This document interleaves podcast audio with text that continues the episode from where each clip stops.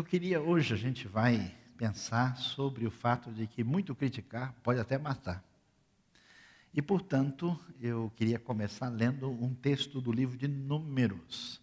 Livro de Números, o quarto livro da Bíblia, lá no Antigo Testamento. A Bíblia nos diz, a partir ah, do versículo 4, que um bando de estrangeiros que havia no meio deles encheu-se de gula e até os próprios israelitas tornaram a queixar-se e diziam: Ah, se tivéssemos carne para comer! Nós nos lembramos dos peixes que comíamos de graça no Egito e também dos pepinos, das melancias, dos alhos porós, das cebolas e dos alhos, mas agora perdemos o apetite, nunca vemos nada a não ser este maná. O maná era como semente de coentro e tinha aparência de resina. O povo saía recolhendo o maná nas redondezas e o moía num moinho manual ou socava num pilão. Depois cozinhava o maná e com ele fazia bolos. Tinha gosto de bolo amassado com azeite de oliva. Quando o orvalho caía sobre o acampamento à noite, também caía o maná. Moisés ouviu gente de todas as famílias se queixando, cada um à entrada de sua tenda. Então acendeu-se a ira do Senhor e isso pareceu mal a Moisés. E ele perguntou ao Senhor: Por que trouxeste este mal sobre o teu servo? Foi por não te agradares de mim que colocaste sobre os meus ombros a responsabilidade de todo esse povo? Por acaso fui eu quem o concebeu? Fui eu quem o deu à luz? Por que me pedes para carregá-lo nos braços como uma ama carrega um recém-nascido? Para levá-lo à terra que prometesse sob juramento aos seus antepassados. Onde conseguirei carne para todo esse povo? Eles ficam se queixando contra mim, dizendo: dê-nos carne para comer. Não posso levar todo esse povo sozinho, essa responsabilidade é grande demais para mim. Se é assim que vais me tratar, mata-me agora mesmo. Se te agradas de mim, não me deixes ver a minha própria ruína. Um pouquinho mais à frente, nós vamos ver no capítulo 13 do próprio livro de Números, a partir do verso 26, a Bíblia nos diz o seguinte: Eles então retornaram a Moisés e a Arão e a toda a comunidade de Israel em Cádiz, no deserto de Parã, onde prestaram relatório a eles e a toda a comunidade de Israel e lhes mostraram os frutos da terra. E deram o seguinte relatório a Moisés: Entramos na terra a qual você nos enviou, onde manam leite e mel. Aqui estão alguns frutos dela. Mas o povo que lá vive é poderoso e as cidades são fortificadas e muito grandes. Também vimos descendentes de Enaque. Os amalequitas vivem no Negueb, os hititas, os jebuseus, os amorreus vivem na região montanhosa, os cananeus vivem perto do mar e junto ao Jordão. Então Caleb fez o povo calar-se perante Moisés e disse: Subamos e tomemos posse da terra, é certo que venceremos. Mas os homens que tinham ido com ele disseram: Não podemos atacar aquele povo, é mais forte do que nós. E espalharam entre os israelitas um relatório negativo acerca daquela terra. Disseram: A terra para a qual fomos em missão de reconhecimento devora os que nela vivem. Todos os que vimos são de grande estatura. Vimos também os gigantes, os descendentes de Enaque, diante de quem parecíamos gafanhotos a nós e a eles. Que Deus nos ajude nesta noite quando vamos refletir sobre a Sua palavra. Meus queridos, é interessante a gente observar como a, o sentimento negativo, ruim, problemático que toma conta da gente, ah, de maneira a nos deixar aborrecidos, irritadiços, ah, chateados e cheios de ah, sentimento que nos levam a criticar, murmurar e queixar-se. É uma realidade bastante perceptível. Ah, e quando a gente pensa na nossa vida como povo de Deus, como igreja de Cristo, como uma comunidade que deve caminhar numa direção. E eu não sei se muita gente tem essa consciência da sua relação com a igreja. Porque tem gente, por exemplo, que vai à igreja porque talvez o seu time não está jogando, ou já jogou, né? ou então nem está participando. Outros porque a Fórmula 1 perdeu a graça. Outros porque ele tem um compromisso mais tarde e a igreja está no caminho. E o relacionamento, o envolvimento ah, com a comunidade, às vezes, é distanciado exatamente para impedir ou não possibilitar qualquer tipo de desconforto que leve alguém a queixar-se e irritar-se com as coisas que acontecem à nossa volta. Mas a igreja, comunidade do povo de Deus, não só é uma comunidade especial, como ela tem um objetivo, ela tem uma finalidade. Esse povo tem como seguidor de Jesus uma função que é estabelecida na grande comissão de levar a mensagem de vida eterna e salvação a todas as nações.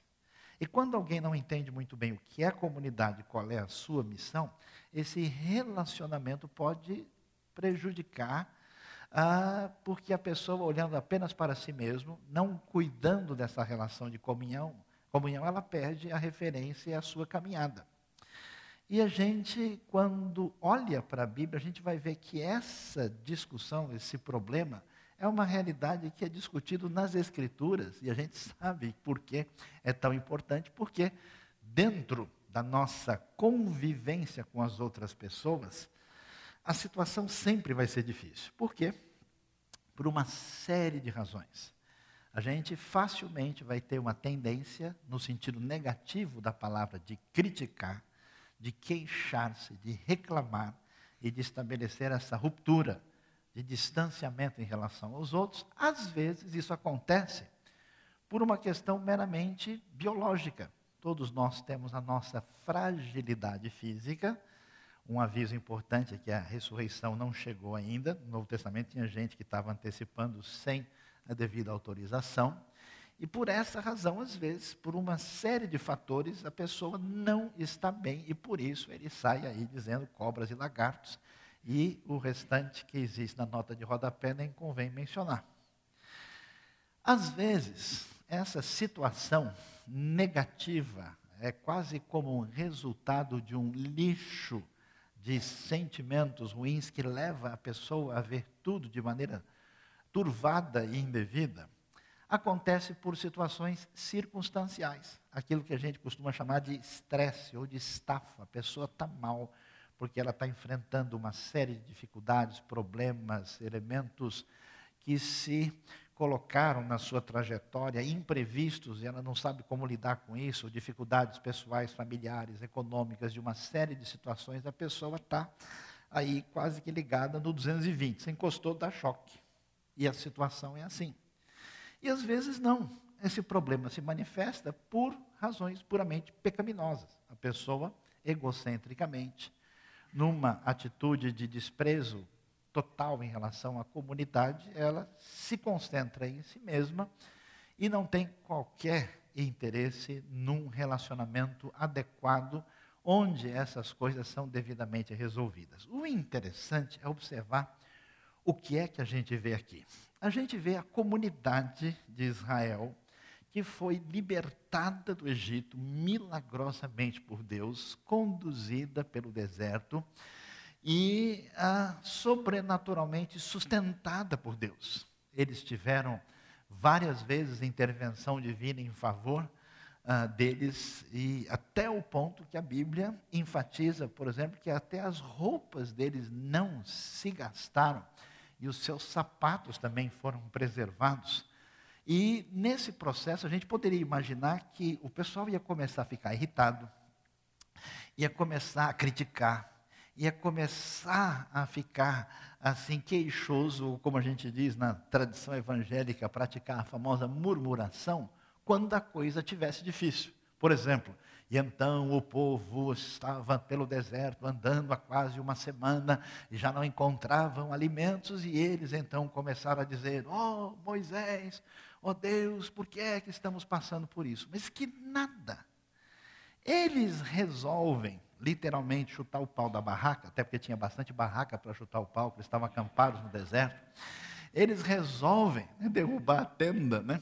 Ah, quando exatamente está caindo o pão do céu.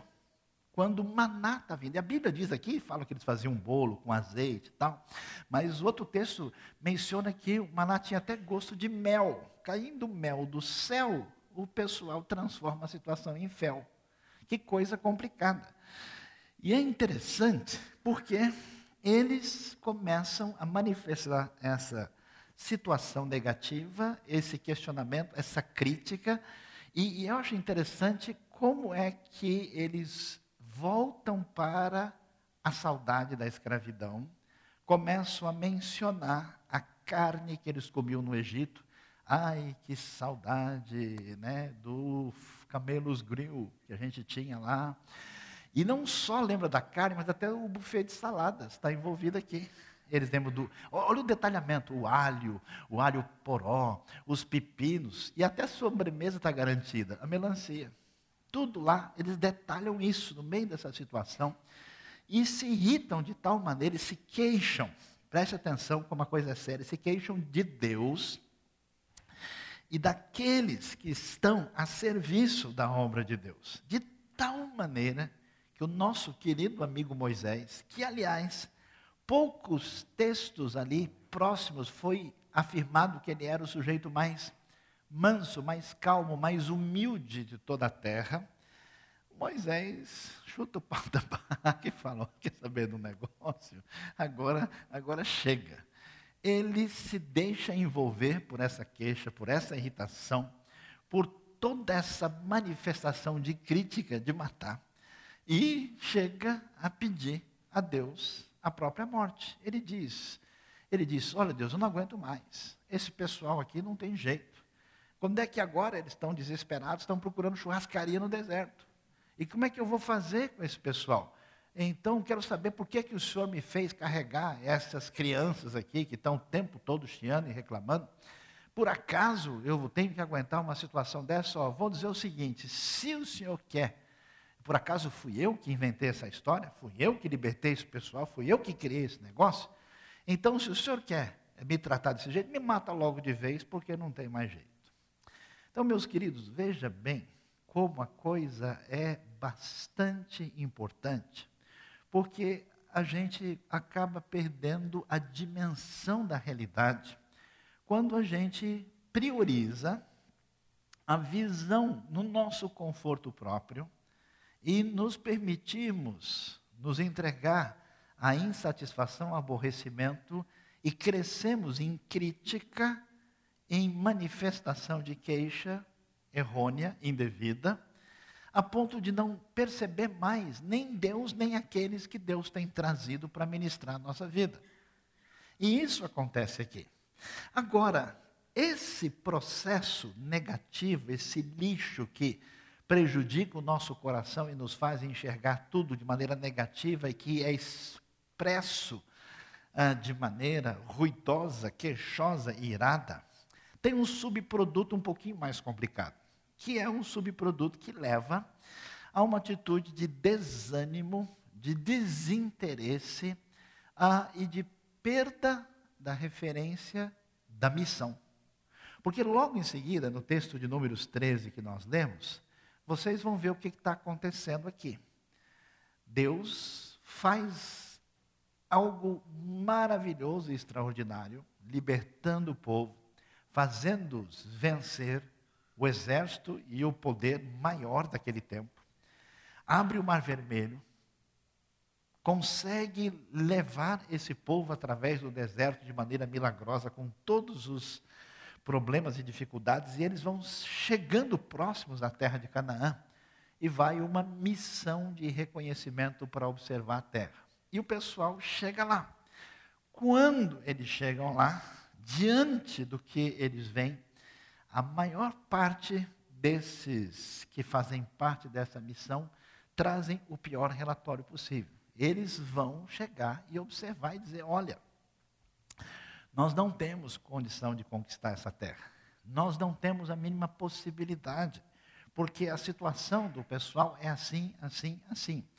É tão interessante que ah, a gente tem aqui a promessa de Deus a Abraão de que eles haveriam de herdar a terra. Isso é enfatizado, reforçado e confirmado na vida de Abraão, de Isaac e de Jacó.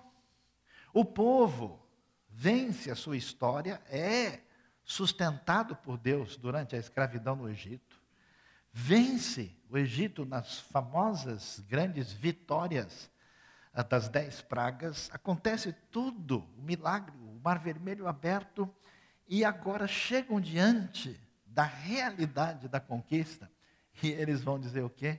Olha, não tem condições, a gente não vai ter possibilidades de vencer isso. Preste bem atenção no que eu vou dizer agora. É surpreendente como tem ficado grave a, os aspectos negativos que têm se levantado dentro do povo de Deus, especialmente nos últimos dias. Quando esse elemento crítico ruim aparece e as pessoas começam a ver toda a realidade da pior maneira possível, com uma visão negativa e especialmente excessivamente crítica com relação à própria igreja e tudo que se faz. Às vezes você, é, tem um pessoal assim, né, que eu sei que ninguém aqui se encontra nesse meio, né, que o sujeito já tem até o hábito, assim, ele participa de um culto aqui em outro lugar, tal, e quando ele chega, aí já vem, e aí, o que, que você achou hoje? Como é que foi? Ah, né, tem uns que são abençoados. Ah, a palavra mexeu no meu coração. Nossa, quando eu ouvi aquele cântico, eu senti meu coração abençoado. Eu gostei demais daquilo que foi dito, assim, assim. Mas tem alguns irmãos que só a misericórdia, é quase que a gente diz, cruz credo, crê em Deus Padre, mas a gente não vai dizer porque não vem ao caso, que eles começam a dilapidar do começo ao fim tudo que é dito, tudo que acontece numa posição cômoda distante de questionamento de tudo que foi apresentado. Ou seja, essas pessoas não entendem mais qual é a razão de ser da igreja. Não entendem mais qual é a razão, a razão de ser da missão. Não enxergam mais o objetivo último.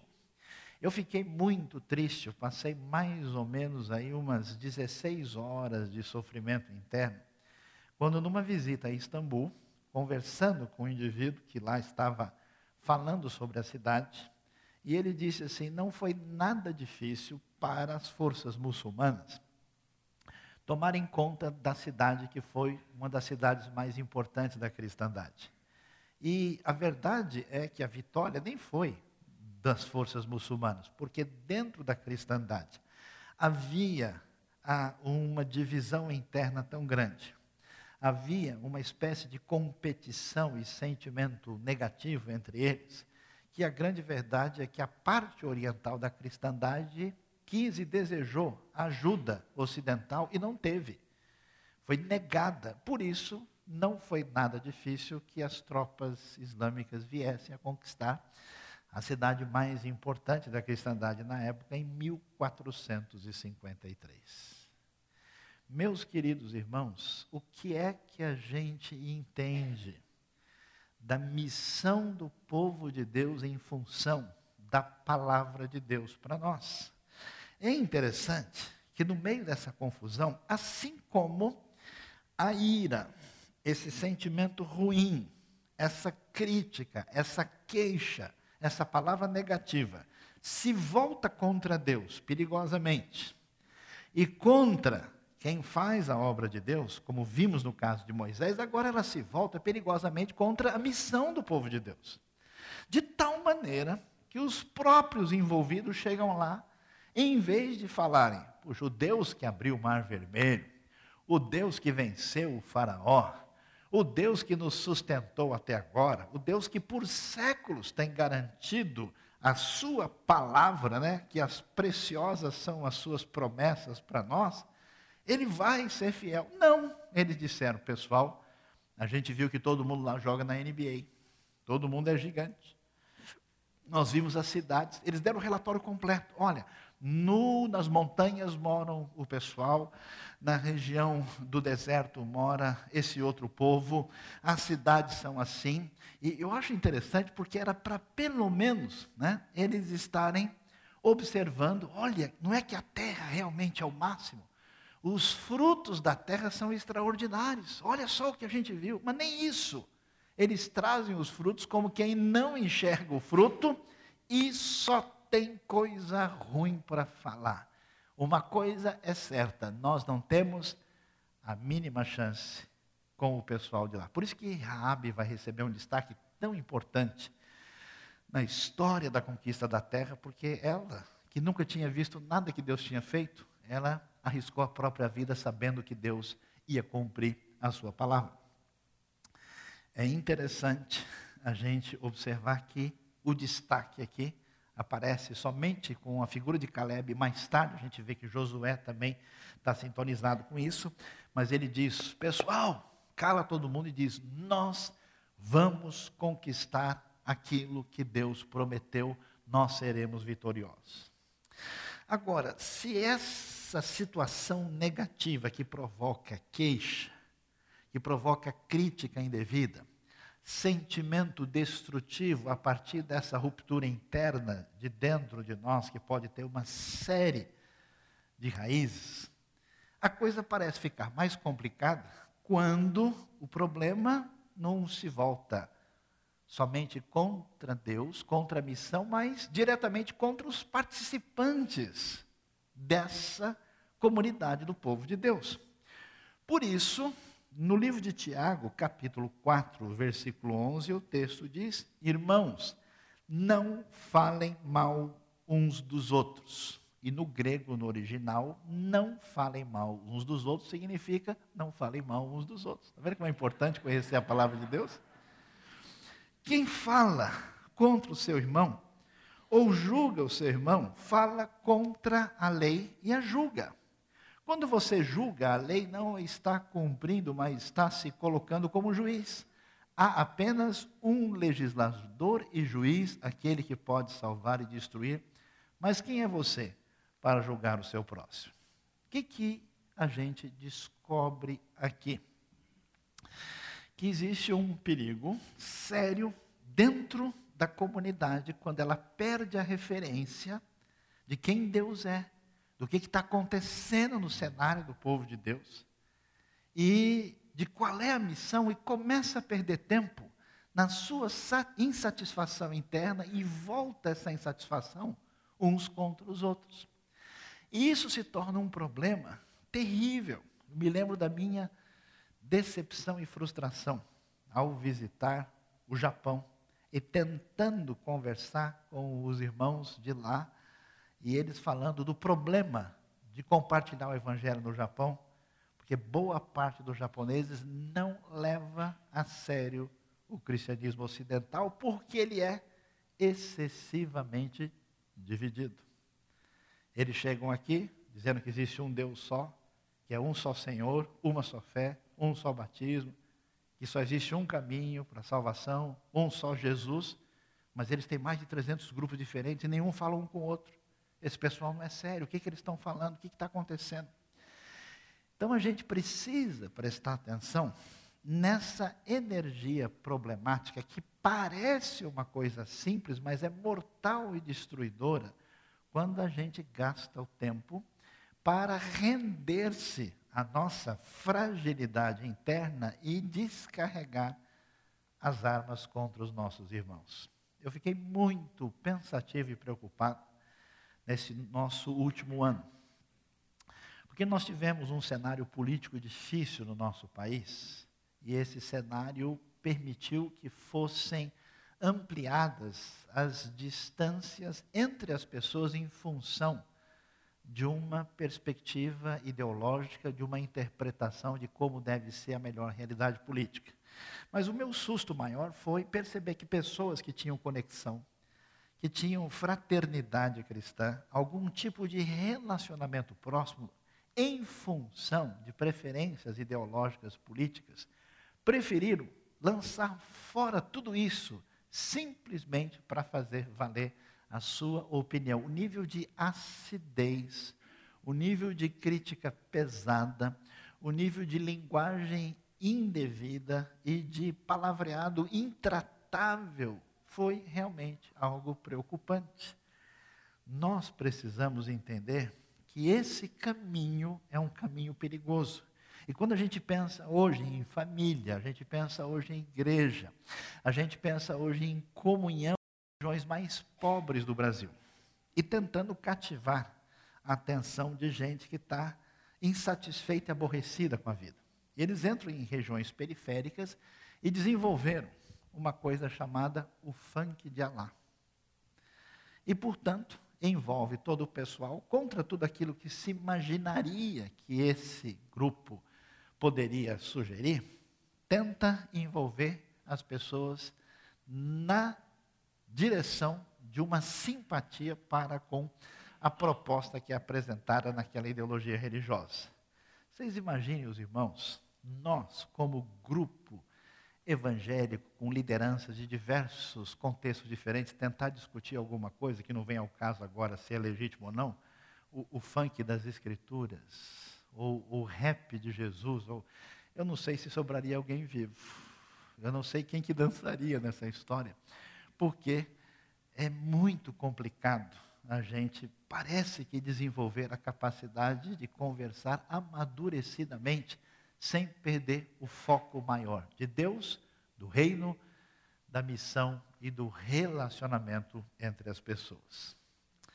É interessante que, apesar disso, a crítica, o sentimento de questionamento pode ser uma coisa boa e deve ser bem utilizado.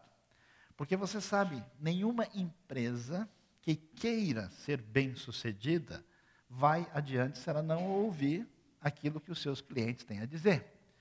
Ninguém melhora sem autocrítica. Ninguém vai fazer nada de maneira mais aperfeiçoada se não descobrir onde estão os problemas e os defeitos. Por isso, é interessante observar o outro lado da moeda quando nós lemos, por exemplo, Atos capítulo 6, quando surge um problema prático na história dos discípulos da comunidade inicial, dos, dos seguidores de Jesus. Atos 6 vai dizer o seguinte: Naqueles dias, crescendo o número de discípulos e, portanto, de problemas, os judeus de fala grega, entre eles, queixaram-se dos judeus de fala hebraica porque suas viúvas estavam sendo esquecidas na distribuição diária de alimentos. Por isso, os doze reuniram todos os discípulos e disseram: Não é certo negligenciarmos o ministério da palavra de Deus a fim de servir as mesas. Irmãos, escolham entre vocês sete homens de bom testemunho, cheios do Espírito Santo e sabedoria, passaremos a eles essa tarefa e nos dedicaremos à oração ao ministério da palavra. Tal proposta agradou a todos. E eles então passam a escolher aqueles que iam ajudar a resolver o problema. O que, que é necessário? É necessário fazer uma distinção entre aquilo que nos deixa aborrecidos, aquilo que tem a ver com o nosso próprio insucesso, com o nosso próprio aborrecimento. E eu tenho impressão que pessoas de comunidades religiosas talvez tenham uma tendência maior a esse tipo de crítica e insatisfação, por várias razões. Primeiro, que de modo geral estão acostumados na sua vida a entender que a fé cristã é basicamente uma restrição de uma série de coisas que a gente gostaria de fazer. Segundo, muitas vezes carregam dentro de si uma espécie de sentimento de culpa por não estarem fazendo aquilo que entendem que deveriam estar fazendo o tempo todo. Terceiro, estão sempre convivendo uns com os outros, aumentando o índice de atritos. Você sabe muito bem, né? a Bíblia diz até desvia o teu pé da casa do teu próximo para que ele não se canse de ti. É a décima vez que o sujeito vem comer feijoada aqui em casa essa semana. Vamos esconder a linguiça, senão não tem jeito. Então, em função desses elementos, a coisa tende a ser complicada e difícil. Mas, em vez de dar espaço para isso, existe o bom lado necessário e importante da crítica. Quando é que eu não falo mal do irmão? E quando é que eu não estou pecando por murmuração ou por uma atitude de crítica injusta? Quando eu quero resolver o problema. A pessoa que fala mal do irmão pelas costas, sem querer resolver a situação, é covarde. A pessoa nem está lá, nem está para se explicar. Então não, não vale a pena, não tem sentido. A gente deve sim perceber os problemas, deve falar sobre eles. Mas o foco o objetivo é resolver. Pessoal, está tendo um problema aqui na distribuição para as viúvas. Tem um grupo que está esquecido e o outro que está recebendo atenção. Como é que a gente resolve? Ah, está dando problema? As viúvas estão reclamando, então seguinte, corta, ninguém mais recebe nada. Não, não é assim que a coisa resolve. Não, não. Elas estão brigando, vamos lá orar e vamos expulsar o demônio, porque deve ter algum, alguma cabeça de jumento enterrada aqui nesse tempo. Não é possível. Não, não. A gente vai é, é, ver aqui como é que a gente resolve essa situação. Então vai lá, duplica para todo mundo, aí esquece e deixa isso para lá. Não. A coisa é levada a sério, é trazida aos líderes responsáveis, eles dizem: a gente não tem como gastar o nosso tempo para fazer isso, nós temos outras prioridades.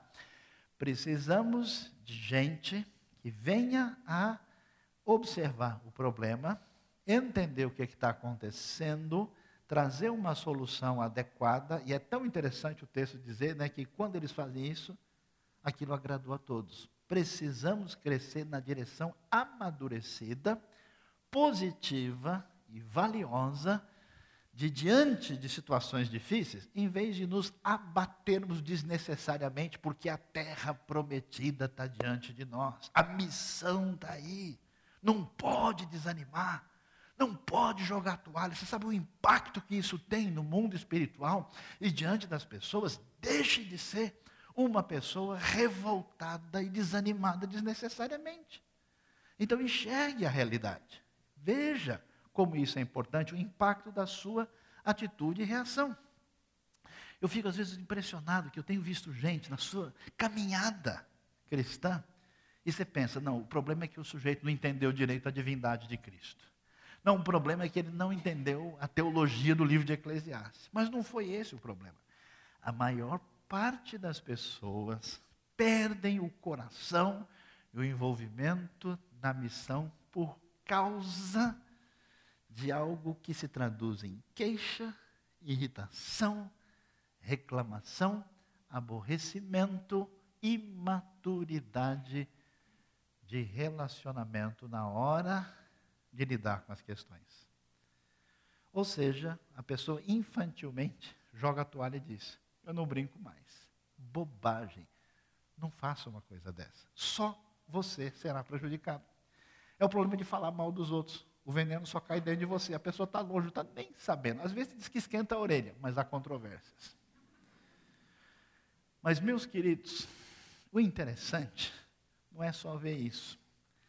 O que me deixa impressionado não é a atitude amadurecida da igreja em Atos 6, mas é a atitude do Senhor Jesus. Olha que coisa interessante quando você vê João capítulo 13, primeiro versículo. Um pouco antes da festa da Páscoa, sabendo Jesus que havia chegado o tempo em que deixaria este mundo e iria para o Pai, tendo amado os seus que estavam no mundo, amou-os até o fim. Eu acho surpreendente, interessante que as coisas que nos levam à irritação, à queixa, à ira, à ruptura, fazem com que a gente queime as pessoas e desista dessas pessoas. E, ainda que elas estejam diante de nós, a gente risca e diz: não, o sujeito aí esquece, não tem o que fazer. Eu fico surpreso porque Jesus tem 12 discípulos. E esses discípulos são complicados. Às vezes você lê a história e fala, não é possível, é brincadeira. Já está quase no final de tudo, o texto diz que eles não tinham entendido nada que aconteceria com Jesus. O melhorzinho deles, o mais animado, o mais envolvido, que estava sempre ali querendo ajudar, que era o nosso amigo Pedro, quando Jesus diz, agora convém que o filho do homem seja entregue aos sacerdotes e vai acontecer assim com ele. Pedro, de jeito nenhum, imagina, que isso, Jesus? Senhor precisa ter o poder do pensamento positivo, nada disso. De modo nenhum isso acontecerá. Aí Jesus pega firme, né? E diz uma palavra assim, não, das mais simpáticas, vai-te, Satanás. Aí o Pedro falou, o negócio está complicado. É pior do que eu pensava, não é, bem, não é tão simples assim. Ele não tinha entendido nada. Os discípulos frágeis, na hora mais difícil de Jesus. Você já teve uma amizade, um relacionamento próximo de alguém que você ama, e às vezes no momento mais importante assim para você, a pessoa está numa ausência total, e você sente um peso, puxa, a pessoa nem lembrou de mim numa hora dessas. Imagina Jesus lá no Getsemane, os discípulos dormindo. Que isso? Acorda, pessoal. E eles estavam com os olhos pesados. Nem estavam entendendo nada. Como eu digo e repito, um traiu, o outro negou, os outros nem para negar não estavam, já estavam escondidos, saindo fora antes. Esses eram os discípulos. E o que chama atenção é que o texto faz questão de dizer que Jesus amou-os até o fim. Sabe de uma coisa? Acho que a coisa mais difícil que a gente tem no mundo de hoje chama-se descartabilidade de pessoas. Pessoa pisou na bola, me incomodou, pisou no meu carro, tchau. Eu até cumprimento com aquele famoso sorriso falso. Tudo bem? Graça e paz, né? Aquele amarelo defunto assim, né? Mas na verdade, já era. Meus queridos irmãos, Jesus nunca trocou um discípulo. Nunca que Jesus chegou e falou: Hoje nós temos uma reunião especial. Vamos sentar lá. Olha, eu andei vendo você, João. Você é nervoso demais, cara. Seu apelido é filho do trovão. Que, que isso? Você é maluco? Está lá em Samaria, você quer pedir que desça fogo do céu? Não, para com isso. Você não ouviu o meu ensino lá no, no mar da Galileia? Sobre os pacificadores? Ó, você, o nosso grupo é gente de paz. Nós estamos aqui para fazer diferença. Você me desculpe, mas você está demitido. Não dá mais. Então, você passa ali na secretaria, né, pega lá a sua carta, né, a gente manda a sua carta de transferência para a IBNU, né, a gente vai mandar você embora, porque, sabe, você não tem o perfil do grupo. Isso é muito complicado. Eu, eu fico, eu, quando eu li isso, isso mexeu com a minha cabeça, quando eu li aquela coisa que Judas sempre roubou dentro do contexto da comunidade. Jesus sabia que ele era ladrão, mas Jesus suportou ele até o fim. É impressionante o que acontece com a atitude de Jesus e a gente pergunta até que ponto isso deve ser levado a sério. Diferente da gente que fica chateado com a gente mesmo, a gente que é refém da nossa limitação e fica bravo desnecessariamente. A gente que marca as pessoas e deleta as pessoas e diz ela não tem jeito. Jesus é simplesmente o máximo. Por quê? Se tinha alguém que estava perto do seu coração, era o nosso querido Pedro. E Pedro é o que dá a maior pisada de bola. A Bíblia não comenta isso, mas eu queria sentir qual foi o peso no coração de Jesus. Manja aquela, aquela olhada quando Pedro nega e Jesus olha para ele. A Bíblia diz que ele chorou amargamente. E Jesus? Como é que isso foi para quem ele amava? Ele amava, amou a todos até o fim. Mas Pedro, Tiago e João tinham um, relacionamento diferenciado. Quando você é amigo de uma pessoa e a pessoa pisa no seu calo, dói mais do que os outros, né? Aí, Pedro vai e quando, depois de ter feito toda a bobagem que ele fez, ele sabe que é o Senhor, ele se joga no mar e vai encontrar com Jesus. Eu esperaria que Jesus dissesse para ele o seguinte: Ó oh Pedro, beleza. Eu sei que você estava num momento ali meio difícil, com medo da polícia romana, eu entendo a sua autoproteção, mas vem cá, me dá um abraço, né? vamos resolver a coisa e você fica aqui em experiência.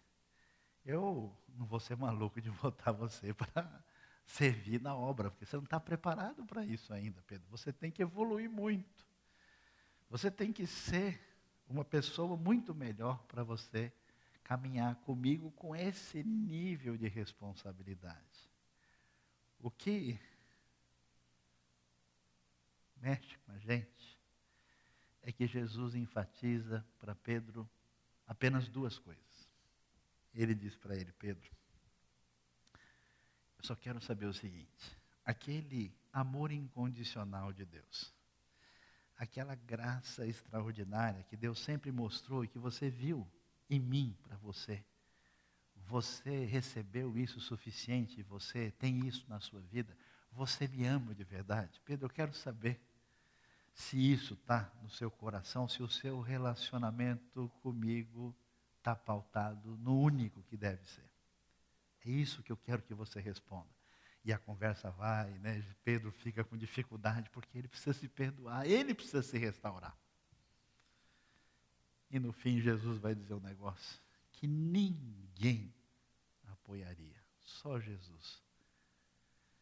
Pastoreia os meus cordeiros, cuida das minhas ovelhas. Pedro, só depois que você fizer dois anos de teologia. Aí a gente vai permitir que você faça alguma coisa aqui. Pedro, depois que você pensar bem, pega lá, escreve, né? Bastante sobre os seus erros. E aí conversa. Aí quem sabe a gente vai te dar uma chance. A gente vai pedir para você, é, talvez ajudar lá no berçário, segurar a mamadeira dos menores. Aí depois você chega lá. Meus amados irmãos, a coisa mais espetacular do Evangelho é que enquanto todo mundo sabe que tudo aquilo que prende e limita a gente, prova para a gente que não tem jeito, porque pau que nasce torto, morre torto. A minha criação, a minha família, o que eu passei, as minhas dificuldades, o sofrimento pessoal que eu tive, me limitou de tal forma que não há o que fazer.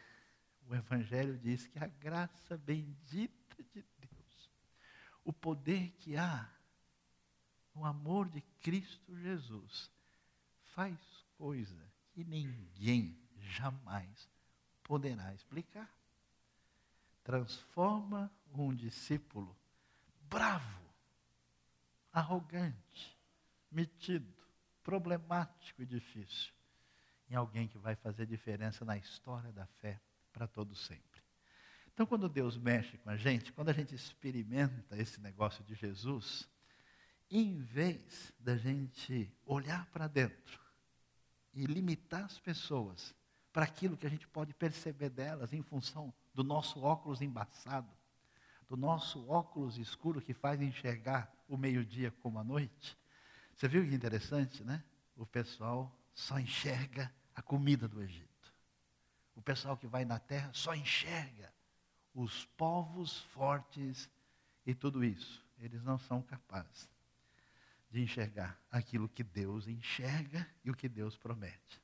O impressionante é que com Jesus, ele enxerga nos seus discípulos aquilo que ninguém poderia imaginar que eles seriam. Ele aposta no melhor que a graça de Deus pode fazer na vida das pessoas. Por isso, Próxima vez que você ficar nervoso, próxima vez que você achar que não é mais assim e desanimar, lembre-se dessa palavra, lembre-se da graça e do poder de Deus e que Deus abençoe o nosso coração nessa noite. Queria que você abaixasse a cabeça e que você orasse. Talvez você tenha uma pedra no coração. Talvez você tenha gente que de fato prejudicou demais a sua vida. Talvez você tenha raiva de alguém. Talvez você tenha até ódio. Talvez você tenha ah, algum tipo de situação em que você até engoliu, mas você não conseguiu colocar isso da maneira adequada diante de Deus. Eu queria que você colocasse o seu coração diante de Deus. E às vezes uma raiz negativa dessa coloca a gente numa atitude que prejudica a gente, não enxerga a realidade de Deus e pode prejudicar a finalidade do povo de Deus na sua missão. Vamos orar, coloque sua vida diante do Senhor nessa hora. Deus bondoso, Pai amado, obrigado pelo teu amor, pela tua graça, pela visitação na nossa vida, no nosso coração. Ó oh Deus, o Senhor sabe como a gente é limitado, complexo e a gente mesmo não entende a gente tantas vezes. Visita o nosso coração, nos dá vida, graça, perdão nesta noite. Ó Deus, se existe alguma coisa difícil demais de ser desamarrada, derrama da tua graça e do teu poder e traz libertação nessa noite. Ó Deus, nós entregamos cada vida nas tuas mãos, suplicando tua bênção, a tua ação especial. Oramos agradecidos, pedindo que o Senhor abençoe de modo especial. Em nome de Jesus. Amém.